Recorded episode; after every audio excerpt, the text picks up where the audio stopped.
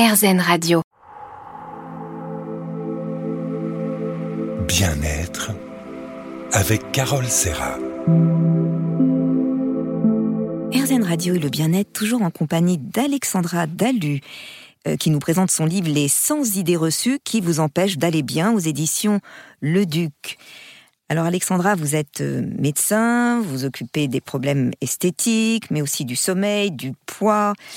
Alors, concernant la nourriture, je sais que vous donnez beaucoup de conseils euh, à vos patientes. D'ailleurs, nous travaillons quelquefois en collaboration. Hein. Merci. Moi, j'interviens pour la partie sérénité et sophrologie. Et c'est vrai que la sérénité, ça aide, ça aide aussi à perdre du poids. Bien sûr. Et Le stress fait grossir, hein, donc euh, ça, c'est une réalité.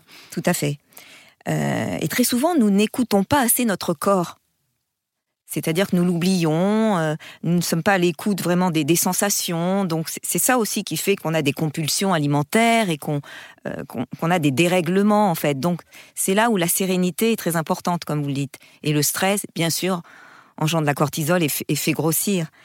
Alors en termes euh, d'alimentation, alors on parle beaucoup du gluten et on dit que consommer du gluten, ça perturbe l'équilibre digestif et donc la santé. Alors dans votre livre, est-ce vrai ou, faux Alors c'est vrai si vous avez la maladie cœliaque. Donc pour rappel, le gluten, c'est une protéine qu'on trouve dans les céréales comme le blé ou le seigle. Mhm. Et il y a des gens qui ne tolèrent pas, qui sont vraiment intolérants à cette euh, protéine, le gluten, et qui ont donc euh, à vie une éviction de gluten pour faire le diagnostic, il y a une prise de sang et il y a aussi une fibroscopie, coloscopie chez le gastroentérologue pour faire des prélèvements, des biopsies. Et la muqueuse digestive, elle a une particularité et là, on a le diagnostic. C'est pas si rare, c'est 1 à 3% D'accord. On a également le paradoxe méditerranéen, c'est-à-dire qu'on on a un peu plus de maladies cœliaques chez les gens du bassin méditerranéen qui sont plus consommateurs. On ne sait pas encore bien pourquoi, mais comme mhm. s'il y avait une espèce de saturation à un moment donné.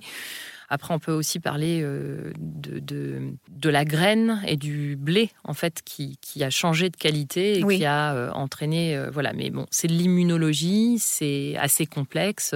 Je n'ai pas forcément la réponse, hein, bien entendu, personne ne l'a. Mais c'est sûr, cette maladie, elle est détectée, comme je vous disais, avec cette prise de sang et cette biopsie gastro-intestinale. Après, j'aime bien quand vous dites faut écouter son corps. Parce qu'il y a des gens, ils n'ont pas cette maladie, mais ils se sentent pas bien quand ils ont mangé du pain ou des pâtes. Oui, ils se sentent lourds, oui, c'est vrai. Alors là, on est plus sur un problème de digestion du sucre du blé. D'accord. Hein, le gluten, c'est la protéine du blé, et vous avez aussi des sucres de blé. Et en effet, ces gens-là, s'ils s'écoutent mieux, quelque part, c'est le meilleur des médicaments. C'est-à-dire, on vous dit, bah, je me sens pas bien quand je mange des pâtes. Bon, euh, familièrement, bah, manger du riz, quoi, en fait. Hein, c'est, on va pas manger quelque chose qui nous rend malade. Bien sûr. Donc c'est important, en effet, comme vous, vous le dites, de s'écouter également. Hein, euh, et de vraiment s'écouter. Euh, parfois, on, on, vous prescrit une éviction, c'est-à-dire on vous dit pendant une semaine, quinze jours, un mois, arrêtez de manger du blé, toute forme de blé, est-ce que vous allez mieux d'un point de vue digestif ou de fatigue euh, ou de concentration? Parce que ça peut entraîner tout ça. Ça peut entraîner aussi euh, des urticaires, de l'asthme, euh, de l'eczéma, du psoriasis. Mhm. Si tout ça, ça disparaît, bon, bah, arrêtons.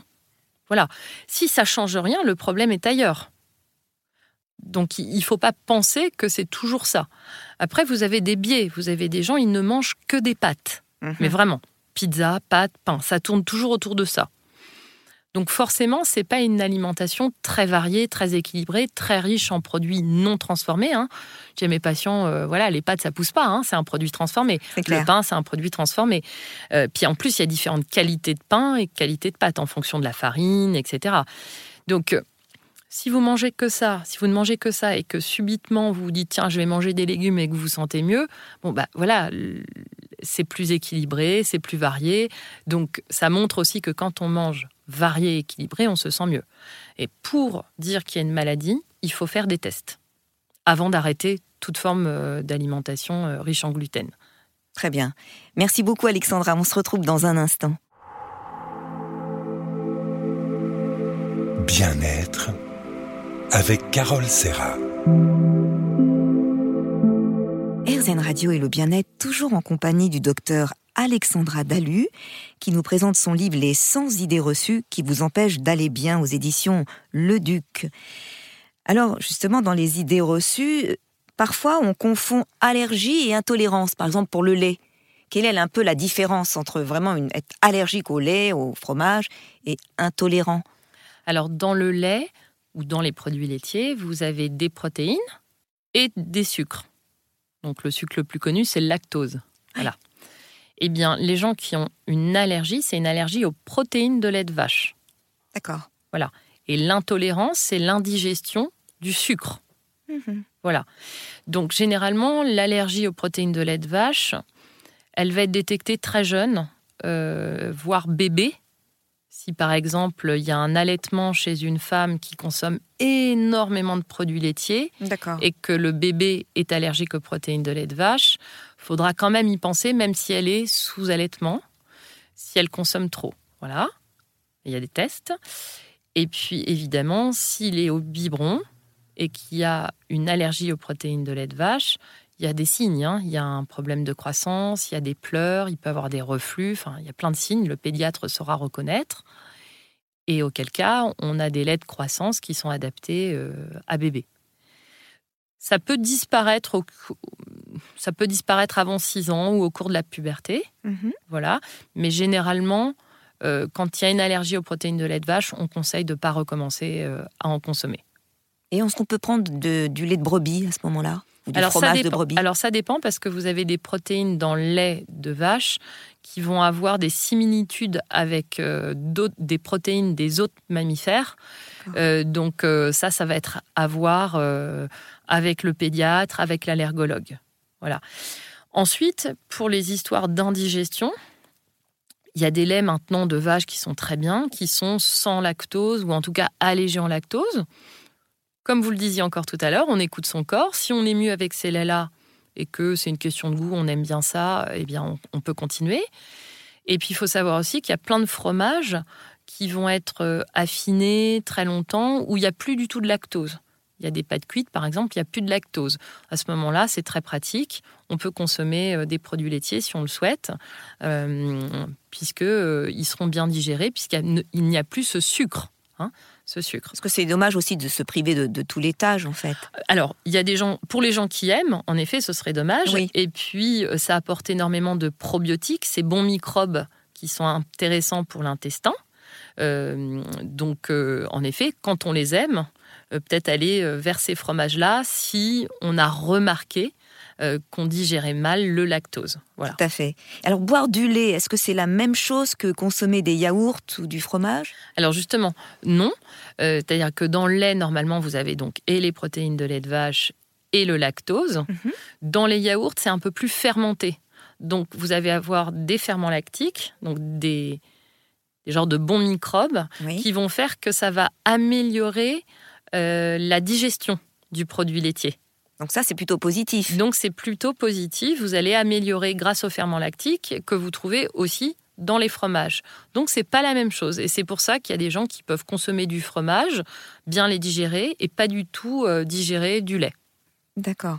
Et justement, le lait fermenté comme le kéfir, ça, c'est très, très bénéfique. Alors c'est plein de probiotiques. Vous avez le lait ri- ri- euh, ribot également en Bretagne. En fait, euh, toutes les populations, Délicieux. ouais, toutes les populations au monde ont leur lait, euh, leur lait fermenté. Euh, et c'est intéressant en effet parce qu'il y a plein de probiotiques dedans. Alors c'est toujours la même chose. Il y a des gens aussi euh, quand ils apportent trop de probiotiques, ils peuvent aussi avoir un, un petit problème de digestion. Donc il faut toujours s'habituer. euh, voilà, prendre un petit morceau de roquefort avec le- les, les probiotiques qui sont très très riches dans, dans tout ce qui est bleu. Et puis pourquoi pas goûter à euh, euh, et ça va être une question de goût aussi, ça n'a pas du tout le même goût euh, euh, que du lait, euh, que du lait Bien sûr. non fermenté. Mm. En tout cas, pour conclure, on peut dire que l'éviction totale, en tout cas d'un aliment, ne doit pas être prescrite sans diagnostic formel d'allergie ou d'intolérance. Oui, je pense parce que ce serait euh, provoquer une frustration. S'il n'y en a pas besoin, il n'y en a pas besoin. voilà. Merci Alexandra. On se retrouve dans un instant. Bien-être avec Carole Serra. RZN Radio et le bien-être, toujours en compagnie du docteur Alexandra Dalu, qui nous parle de son livre Les 100 idées reçues qui vous empêchent d'aller bien aux éditions Le Duc. Et oui, on en a hein, des idées reçues. Hein. Heureusement que vous êtes là, Alexandra. Merci, Carole. Vous aussi. Alors, la, meilleure source de calcium, est-ce que ce sont les produits laitiers? Alors les produits laitiers sont une bonne source de calcium, mais vous avez du calcium dans l'eau. Mhm. Et euh, c'est une certaines eaux. Euh, la plupart des eaux sont riches en calcium et plus ou moins riches en calcium. Vous avez du calcium dans le poisson, vous avez du calcium dans la viande, vous avez du calcium euh, dans les arêtes de poisson aussi. et donc quelqu'un qui n'aimerait pas les produits laitiers, on s'inquiète pas.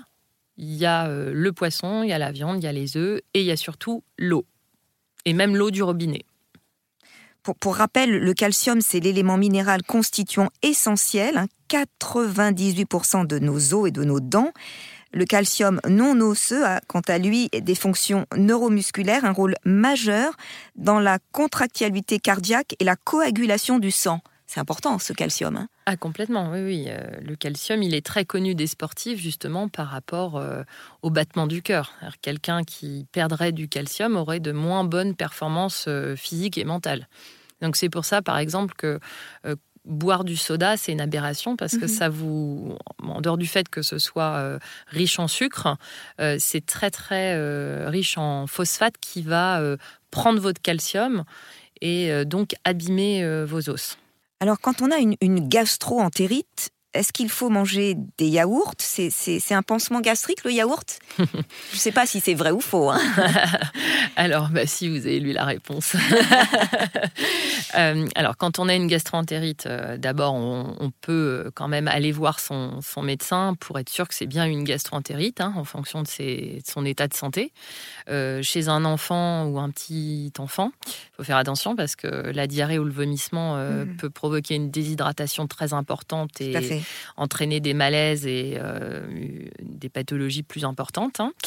Euh, après, si on est sur une forme de gastroentérite, d'une euh, intoxication alimentaire, comme c'est la plupart du temps viral, il faut boire beaucoup d'eau et éventuellement de l'eau gazeuse qui va être très riche justement en calcium et en bicarbonate.